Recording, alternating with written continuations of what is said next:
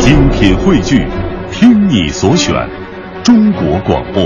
radio.cn。各大应用市场均可下载。欢迎大家继续回来，这里是中央人民广播电台 u Radio 都市之声 FM 一零一点八，正在直播的是漫步新街口之点化空间，感谢大家的继续锁定，我是张一。大家好，我是卫东。点化空间，嗯我们一直是跟大家这个介绍的是土木工程装修。对其实这个房子装修完之后啊，你刷的很漂亮，地板也很美，嗯，只要住人了。你知道我做过一个实验，我们家装修的时候啊，嗯哪儿都特别好，这窗帘都没安，嗯，就哪儿都觉得特别别扭。等安上窗帘之后，哎，一下就觉得这是人住的地方。那么再下一步呢？再下一步就是说各种电器入住，嗯这才开始正常生活了。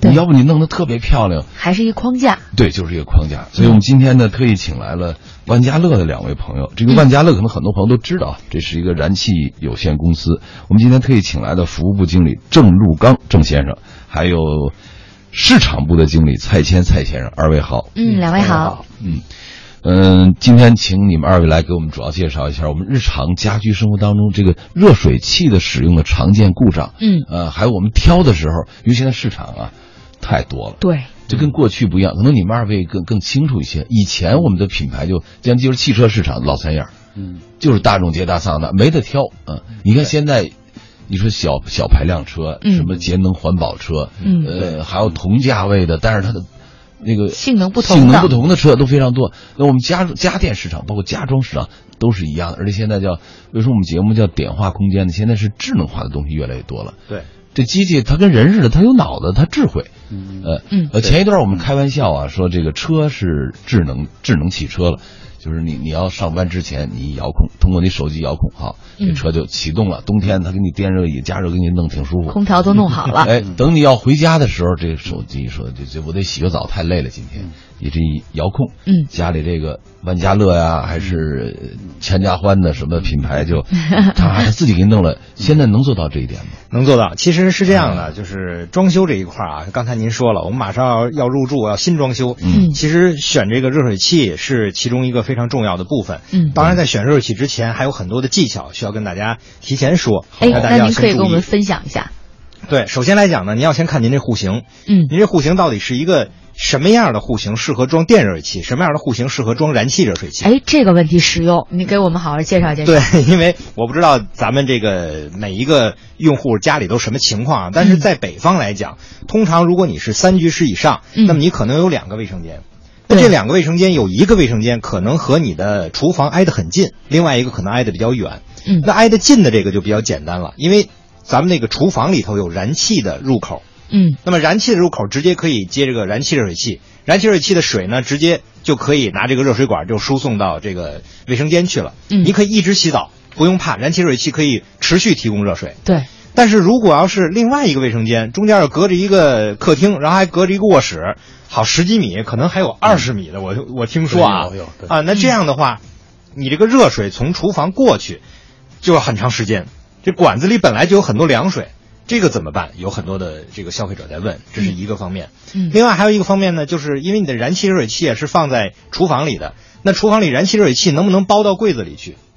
然后这个燃气热水器，我到底用室外的还是用这个这个室内的？这这两种型号。嗯然后我这个燃气热水器呃用的时候，我我这个到底用多少升的？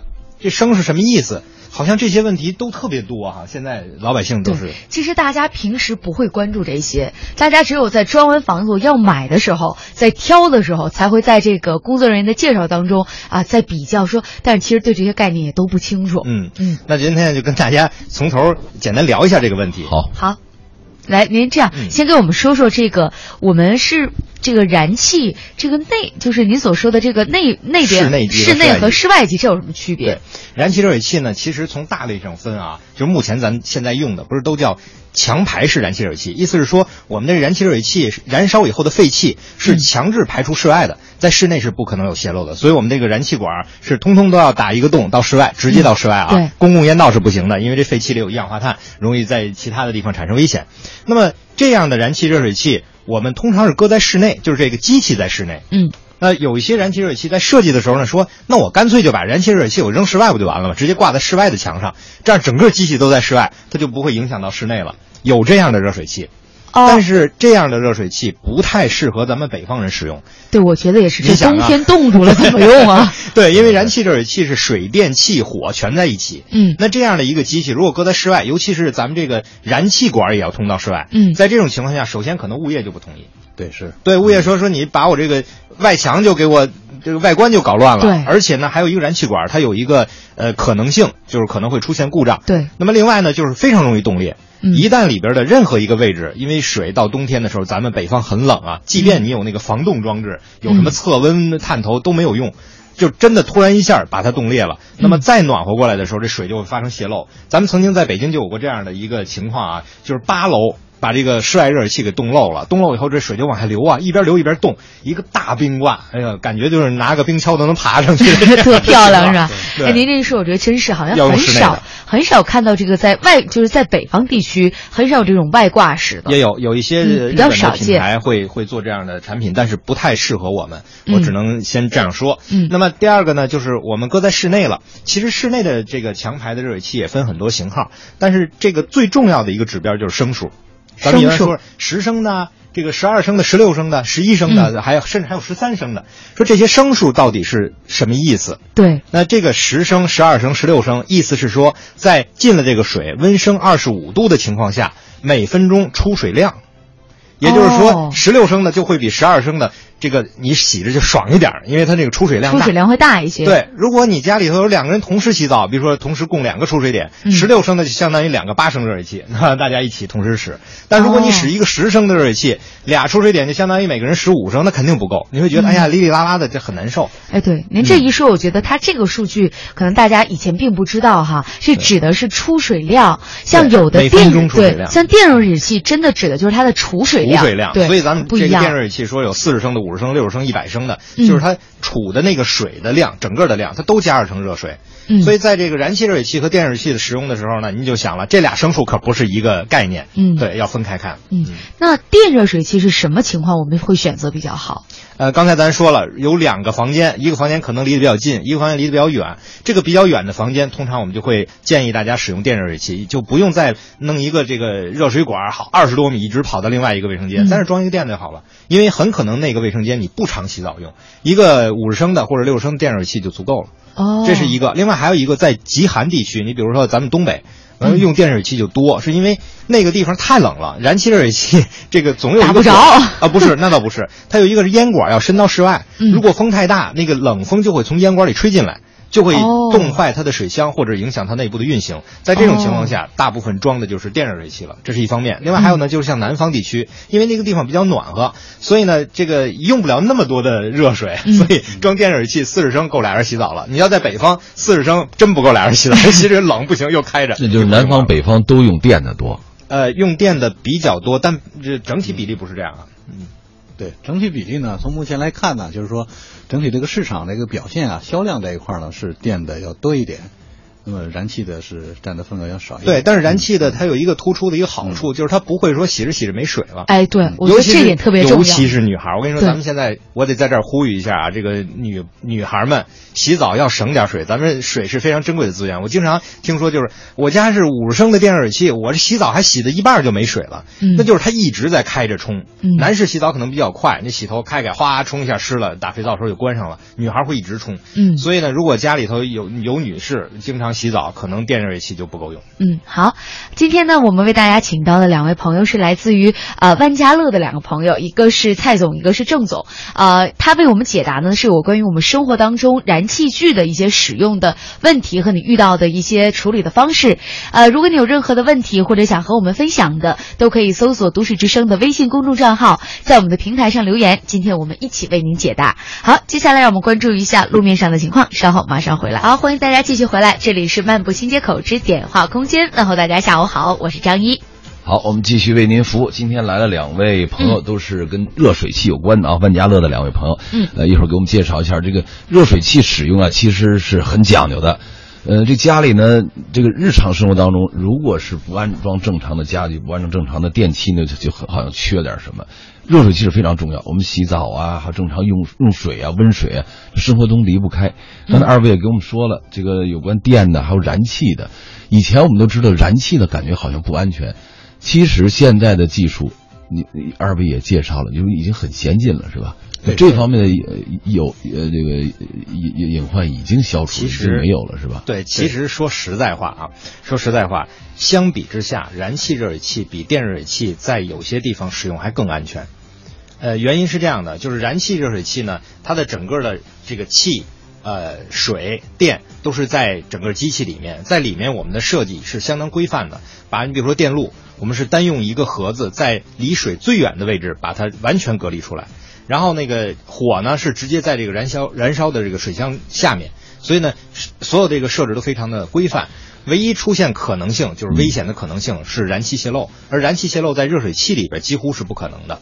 那么再有一个可能性呢，就是咱们这个排烟管的设置，如果是由我们的专业的安装人员来做的话，这个基本上也不会出问题。那去年曾经出过一个比较大的一个事故，是一个某某国产品牌，那它的那个事故出现的时候，就是因为咱们的这个使用者自己移机，没有找找这个专业的人员移机，哦然后它的排烟管出现了问题，一氧化碳中毒，还是还是自己没按规矩走。对嗯，但是电热水器这块儿的，它出现的比较大的问题，就有可能是触电的危险。你看，我原来啊，这个嗯燃气的我怕熏着，这电的吧我怕电着。你想这水这东西导电呀，啪这灯一亮。嗯，当然我知道现在它都很安全了，可是人的心里还是有一点阴影。这个嗯电的怎么怎么怎么解决？把这个原理给我们介绍一下。对，这个电是这样的啊，咱们那个电热水器其实说白了，就相当于一个，就咱原先上学的时候用一个水电热水壶，然后里边加一个电热器，哎，跟那个意思差不多。但是如果要是漏电的话，会怎么走呢？是从你这个，因为电热水器里面是电加热嘛，这个电顺着管儿直接走到您喷头的位置，然后顺着水下来接触到人，然后这个电流就会通过人的身体，从你个脚的位置直接传到这个地下，然后这个人不就触电了吗？所以最大的问题就是怎么让这个电水器出来的水不会直接导电导到您洗澡的位置，是这个是最重要的一点。它它这水要导不到洗澡的位置，我就干不搓。，水水本身电阻是很大的。嗯，如果是纯净水，就里边没有杂质，它是不导电的。但是因为里边有杂质，水才会导电。所以如果要是咱们说这个水的这个电阻啊，是跟咱们这水管的直径是有相关的。嗯如果要是这个四分管，如果这水管本身不导电，经过多长以后，那它的电压就可以降到三十六伏以下，基本上会麻一下，但是不会说出现问题。麻一下也不行。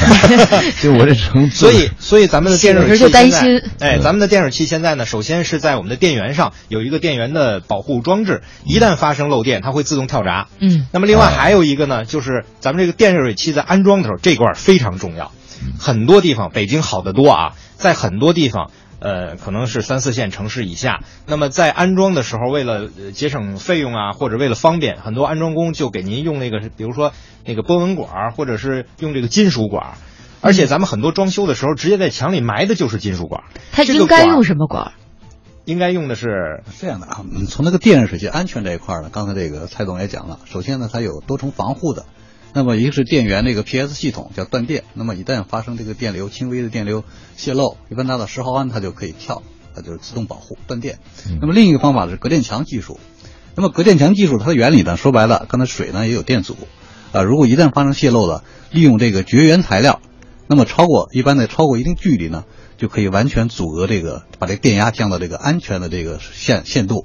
所以说，有的地区呢，它安装呢必须用这个绝缘的材料，绝缘的水管，我们叫 PPR 管。我们现在市场上应用的叫很多 P 什么 PPR。PPR。二对，我们现在装修应用的很多的就是这种材料。嗯像现在有的地区呢，它安装第一个呢，呃不规范，用的是金属管导电的，啊，另一个方面呢就是没有地线，啊，当发生漏电的时候起不到保护作用。啊，从以往的这个他们好多这个事故的分析来说，全部是因为这个地线安装不规范，一定要那个严格按着专家或者是厂家的要求。对啊所以安装的所有产呃品专业，你们都有自己的专业的安装。对，我们的安装队都是专业的安装队，所以在安装队安装的时候，就一定要求您用这个 PPR 的管，他们会用这个材料来给您进行安装。有些人说说的，我自己拿管行不行？为什么就为省钱是吧？对，说白了也是 PPR 嗯 PPR 的管不是，我说那些不不按着流程走的人，就是为了省钱，是吧？对，是省钱方因为现在便或者快。对，因为现在安装呢，就是这些材料啊，就是需要付费的，单付费的，嗯。嗯。哦。这是一方面，当然还有一方面呢，比如说我一个工人一天我可以装七台机子，嗯。如果你让我用这个哦 PPR 管、有一个热熔管嗯，我可能只能装五台，我就少赚两台的钱，所以呢，他们就会用这个现成的管件儿，比较简单的直接。就拧上就完了。再一个，咱们装修的时候，有的时候在墙里头埋管的时候，直接在这块儿就埋的是金属管。那如果我要是再拿金属管给您接上的话，那导电性就非常好了。如果用的是 PPR 的话呢，中间就是绝缘的。哦所以一定要让专业的安装人员为您安装，嗯不要自己瞎装让它。那电路不能流通，是吧？对对对对。好，不要为了自己这个这个便宜啊，这个是省一点钱，就忽略了安全。对，安全是第一位的，非常重要。嗯。啊，你刚才说这电热水器，我知道小时候有一种叫热得快，可能张一不知道，呃我我我你好像用过？用过，嗯 现在 现在现在还有热得快吗？现在有有。还有？也有。电也也更新了，现在电热水壶不就是热得快。的原理吗？但是我们那时候就是直接拿那个啪叉子嚓啊，那个现在基本上也不让用了。已经不那太危险了，对，那非常危险了已经嗯。对，那你们你们这些这个电热水器的原理跟那差不多吧？电大原理从它大原理电热加热这个原原理也是一样，但是更安全了，是吧？啊 更安全。现在就是保温，它所谓一个保温绝缘啊，保护系统要安全的多。而且它内部的那个加热的，咱们咱说热得快，不是里边有这么一个加热的装置吗？嗯这个装置的构造啊、结构啊，一共有几个，都是怎么走，怎么样才能加热很快，它都是有设计的。所以每一种电热水器会有自己不同的价格，也跟这有关系。嗯哦，好，那这个就是。您说到这个价格的问题了，不同时间安装肯定价格不一样吧？和装修的呃也也也应该是也是同样的吧？比如说夏季和春秋装修就会比冬季更方便一些。咱们这价格上为什么会在不同的季节差别很大呢？嗯，其实说句实在话啊，这个家电这个行业跟别的行业还不太一样，在中国家电行业竞争是最充分的，嗯所以一分钱一分货。呃，这个便宜的产品和贵的产品真的差很多。其实最简单的一个判断方法，比如说燃气热水器，您就拿一便宜的热水器和一贵的热水器，你一掂就知道了，它那个分量都能差很轻多轻。重不一样吗？对，就能因为它的用料不一样。你比如说我的这个水箱用的都是铜的水箱，可能有这边用的是紫铜水箱，这边无氧铜，无氧铜的水箱比这边再厚一点，那个整个的价格就全上来了。哦但是对它的寿命也是影响非常。哦，那比如说这个呃，您先说。啊，听说前两年还有用铝水箱的啊那是非常不负责任的一个做法后来现在都已经全部召回了。有标准啊是什么对，标准是什么呀？呃，标准呢，这个对这个材质呢，就是说没有明确的说规定必须用什么材质，但是对这个水箱这个硬性的要求是有，比如说它的导热性能啊，它的密封性能、啊，它的耐腐蚀性能都有相关的要求，所以它有些达不到啊，比如说用前几年有的品牌是用的铝水箱，因为便宜嘛啊，因为经过时间的检验，它它达不到这种要求，最后市场全部给淘汰了。哦，就还得就是没有一个标准的，经过市场检验一遍才行。对，现在最好的水箱叫无氧铜水箱，就是首先它是铜，导热性能也比较好，然后加上呢它又比较结实。无氧铜呢本身又里边又很难被氧化，这个嗯铜是因为无氧铜嘛，很难被氧化，所以它不容易锈。那其次呢，就是用铜水箱，然后加这个镀一层材料，然后防锈，这是都是可以的，都没有问题。这是刚才咱说的用材料上。另外呢，在技术上也确实差很多的。你比如说，我用的一个恒温的热水器，我设定它是四十五呃四十一度的水，这个四十一度的水从出水完了以后，你感受到的时候，这个水是四十一度吗？它有可能是在四十度到四十二度之间，在来回波动。那对于这个水的温度的控制，就有赖于这个机器里面的一个是水感应阀，一个是燃气感应阀互相配合。嗯这两个感应阀的配合对水的控制这一块儿非常难的。就像我们说，我们做一个桑塔纳和做一个辉腾，其实都是能坐五个人，然后都能跑这个一百八十公里那么快，但是做起来感觉是不一样的。我们的比较好的，比方说 Q 六的那个燃气热水器，我们能做到零点五度的零点五摄氏度的一个温差，就几乎你完全感觉不出来。不管是你比如说水压突然小了或者大了，气压突然小了大了，它都能自动迅速给你调回来。哦，对，所以它这个价格也是不一样的。呃，东哥听完他讲，我今天晚上有种冲动，想回家把我们家那燃燃气拆下来，我看看里边到底长什么样。听起来好复杂 没。必要。你要是想吃鸡蛋，没必要琢磨那母鸡去。它它生产好了，咱们享受就可以了。对呃，当然有些原理我们还要知道一些，要不可能消费者都有一种隐患，像比如刚才我说的，这个烧燃气的吧，怕熏着。对，嗯这个弄电的吧，怕漏跑漏漏电。其实现在的市场上已经很安全了。就对。技术方面应该没问题了，是吧？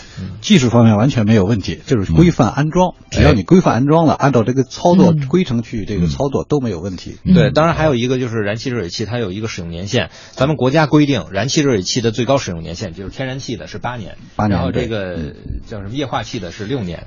嗯。那这个使用年限呢，是因为您知道燃气热水器这种东西啊，它是水电气火在一块儿啊，嗯。所以这个里面的每一个部件的老化都可能会影响到这个燃气热水器的一个呃使用年限。嗯我们有一些顾客，就是就是万家乐的顾客，他用原先的那个强排式热水器，竟然用了有十五年的，有一大批，有二十年，还有用了二十年的。我有一次就很危险，很？危险。对、嗯我有一次就去到一个一个老先生家里，他说：“哎，你们这产品真好，你看我们家都用了十五年了，你过来看看。” 我一看是确实十五年了，确实还能用，我就跟他讲，我说我求您了，您就换了吧，因为虽然这个产品质量让您能用到十五年，但是八年是国家规定的强制更换呃期限，所以我我觉得这个。也不能依靠消费者自觉，呃，需要厂家或者你们销售者嗯要负责任。是。比如说我们现在燃气公司啊，就其实现在燃气公司也挺负责任的，他定期的到这些用户去安检。对。比如我，比如到我们家一看，说我那个呃软管啊或者什么，我觉得挺新的，但是人家说新不行，你到期限了一定要给您更换，说这是免费的。对。他把这个管儿什么都给我免。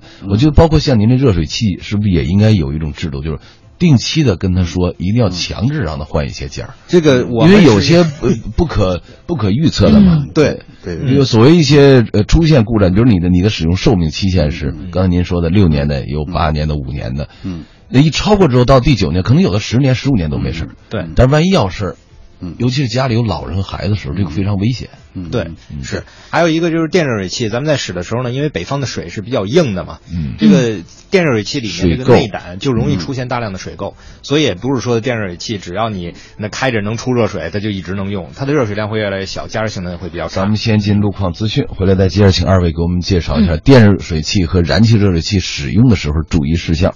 好。欢迎大家继续回来，这里是中央人民广播电台 u Radio 都市之声 FM 一零一点八，正在直播的是漫步新街口之点话空间。问候大家下午好，我是张一。大家好，张一、卫东，还有两位来自万家乐的朋友嗯蔡谦和郑路刚啊，给我们介绍一下这个家庭使用热水器的一些问题。其实呢，我们每天都用，但是呢，对它的原理啊，还有它的安全啊，还有它的这个市场上的一些呃不同品牌的特点，其实不是很清楚。嗯呃，一般消费者买东西有这样一个特点，当他不去买的时候就不太注意，对只有买的时候，就是临时抱佛脚啊，嗯就这瞬间就成电器专家了。但是这个呢也是不够的，往往就容易被一些不法商人利用，嗯这真得货比三家。没错所以得需要一些专业的，包括安装的时候，不要为了图省钱。呃，呃减少很多程序。嗯呃，刚才这个蔡谦也说了，你你用不同的材质啊，呃，这大城市还好一些，二三线城市说为了为了减少一些这个工序吧，嗯。省心，就出现这种出现事故的是例的也有是吧？对对对，因为他们有一些呢，就是呃，厂家安装的时候是有一个材料费嘛，然后他觉得哎，路边这个安装工，哎，嗯。随便叫一个来会非常便宜，自己买的材料也便宜，然后就让这个。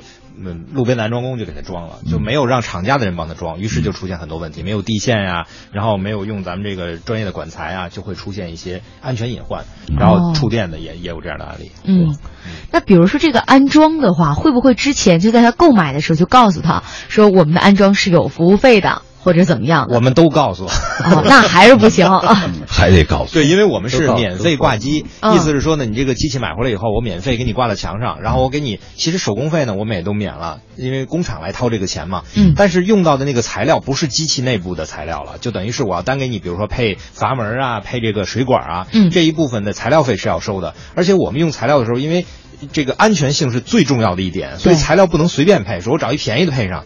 我们都是用的这个国标的，而且都是名牌的材料，所以呢，材料就比那个市场上街边卖的那个就要贵一些。嗯所以有些消费者就觉得，哇，你人家那个卖的就比你的贵两块钱，啊，便宜两块钱，我用它那个行不行？这个其实我们也很头疼这件事情，我们都明示，都告诉其实，其实这个，我我想消费者和这个呃商家也好，厂家之间也好，可能中间有一点隔阂，就是信息不对称。嗯呃，当然了，这里面有肯定有不合理的现象，所以才会出现这样的现呃事情。我我们在第一时段的时候啊，这个方桥我们也聊过，嗯其实每个人都是生产者，每个人都是消费者。你要想到你是在热水器上你是一个消费者，可在其他方面呢，你又是一个生产者。呃，每个人都对自己的产品负责任，每个人都尊重生产者生产的产品，尊重他的劳动，那我们这社会就会是一个诚信社会，嗯就不会出现尔虞我诈，说我你是我就不信你的，因为买的没有卖的精，你用我让我用这管儿，我就专门用那管儿。如果要出现这种情况，互相不信任的话，那么我们大家都不信任，就会出现互相防范。呃，如果说我们彼此都特别信任的话，这个社会成本就会很低了。对社会成本低了之后，每个人都享受这社会上的这个，这这叫什么叫叫利润也好，什么也好。对是，呃我们就会更舒服一些。所以我也希望，我们节目也希望收音前听众朋友，不管您是安装什么，是买什么消费者，嗯，第一，呃，一定要跟这个生产厂家或者销售厂家配合，啊充，分沟通。中呃，对，您这是说的特别对，叫一定要沟通。呃，一般的产品厂家是一定要负责任的，因为还有法律嘛，还有消协呢嘛，对对对，不要为了图方便、图省事儿，我们就就自己安装，就容易出现问问题。嗯好，刚才有朋友在问，呃，那个没有没有给我们介绍完的，说我们买的什么时候相对比较便宜？嗯，这分季节嘛。呃，刚才您没没明确给我们回事啊。嗯，是这样的，其实以前呢，咱们这个呃产品啊，是真的是分季节销售。嗯每年最便宜的两季儿就是五一长假和十一长假，这嗯是家电销售的旺季。所以您看到五一、十一的时候，什么国美、大中、苏宁啊，就是人山人海。嗯但是后来电商上来了，电商上来以后，你就会发现又多了一个六幺八，又多了一个双十一，然后过两天呢又多个什么黑色星期五，然后过两天又多，呃，是个节他就做一次促销，于是这个促销的节点就跟以前不一样了，它会变成每个月都有节点。嗯那在这个情况下，你就会发现好像家电真的便宜了，它确实便宜了，它的整个的利润空间被这些节点给打平了。嗯那么在这种情况下呢，您只要是注意到您附近需求的时候，就是您在需求的时候找附近一个节点就 OK。比如说现在，嗯我们现在如果正在装修，因为现在是装修季嘛，是春季装修季，五一肯定是个节点。你比如说现在这个呃万家乐正在做的一个大型的一个活动，就是最高得一千元的装修基金，他们作为一个百万装修。其实这个一千元基金不是从那个产品价格里省出来的，是工厂市场部直接拿钱来补的。这个真的是实惠，它确实比你当初买这个东西要实惠得多。然后您比如说您在这个国美、大中、苏宁的这些大的店，比如说这个鹏润的国美，比如说中塔的大中，然后比如说苏宁的一些大的店，就是联想桥店呀、您都能够看到一个大幅度的一个这个让利的促销。但一般来讲，这种促销都是三天左右，它不会太长，因为太长的话。这个厂商受不了，所以您要是赶上这三天的话，还是不错的。另外，像什么六幺八呀、双十一，您上京东或者上这个淘宝、天猫，也都能拿到很好的一个价格。但是我这里头有一点要要让大家注意啊，呃，我不知道咱们女孩可能有这么一个说法啊，说的这个淘宝、天猫这个爆款千万不要 买，因为爆款太便宜了，可能会影响到你使用的这个体验。实际上是有这种因素在，就是您在网上买的时候，最便宜的那一款，你想咱们两千多都能买一个。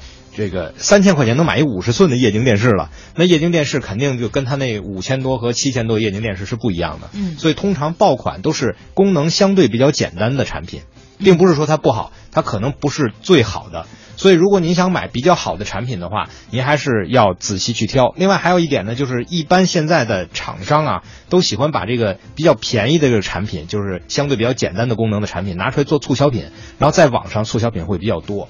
所以，如果您想要买这个比较哎比较派啊、比较舒服的功能比较多的产品，我还是建议您到线下多看看，然后跟网上做一个对比。嗯，您这一说，我就想起来了。您说这个热水器、燃气的也好，包括电的也好，什么样的叫做基本有的这样一个功能？什么叫做豪华版的功能？这些豪华的豪华在哪里？就是我们买贵的，它它有什么道理呢？我们为什么非得买贵的？这这功能都一样，我们就洗个澡加个热嘛，嗯，对吧？其实没有你想象那么简单。首先来讲，呃，这跟刚才有一个听众的一个问题啊，可能很像，就是说是不是热水器要不要包在那个就装修橱柜里能不能包在橱柜里面？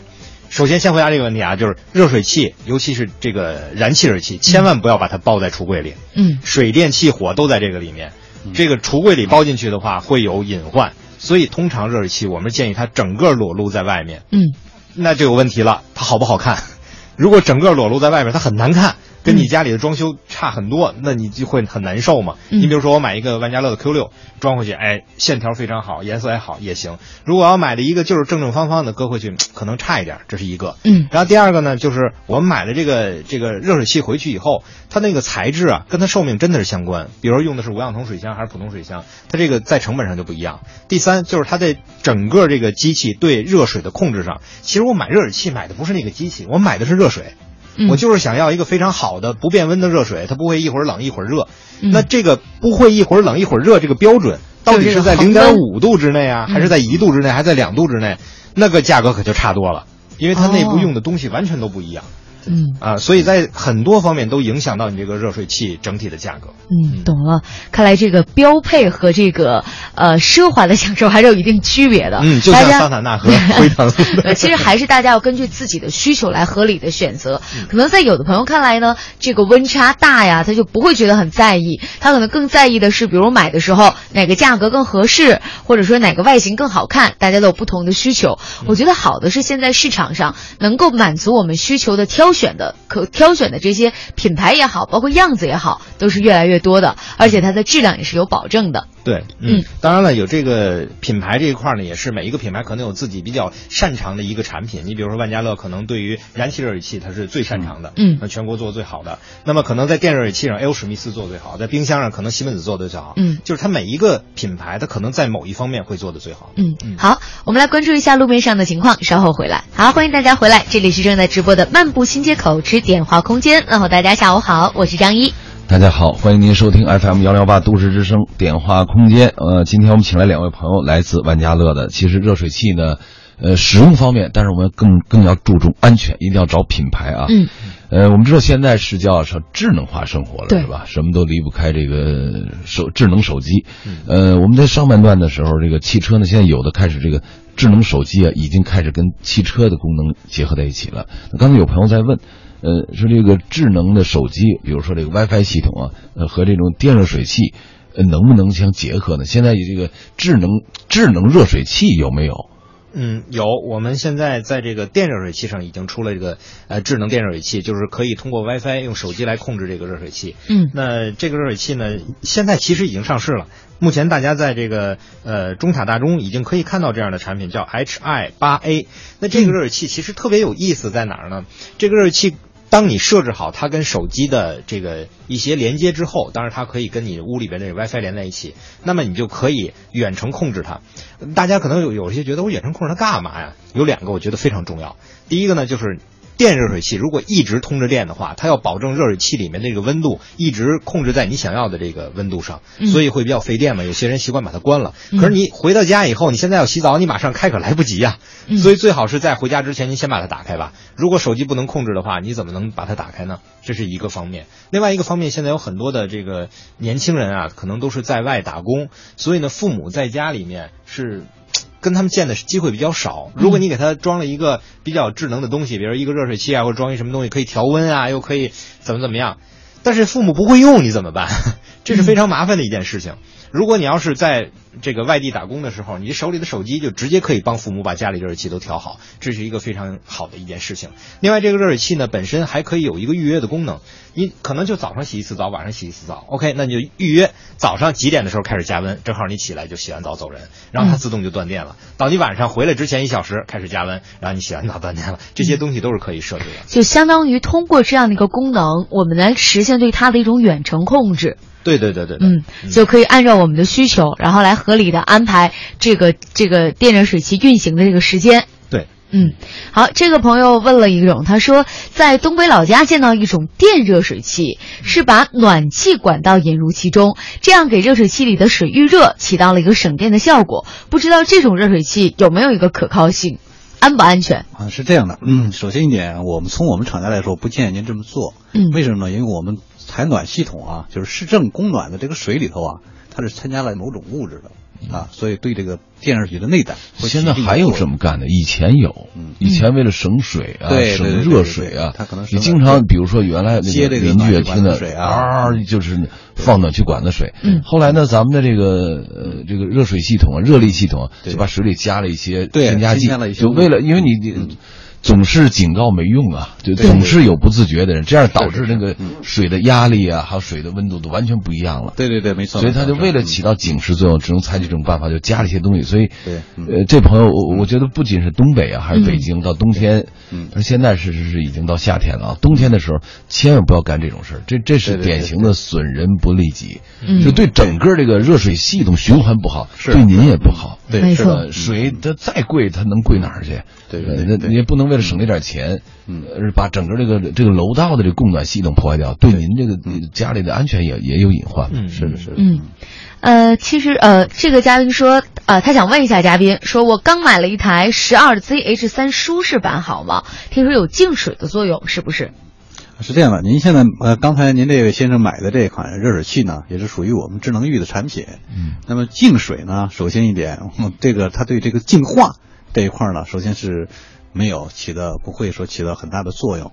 但是它这款好在哪里呢？它起一个恒温，那么是有双阀啊，对这个在你水的家里的自来水系统这个水压变化或者这个电压变化的时候，它会自动自动控制、自动调整。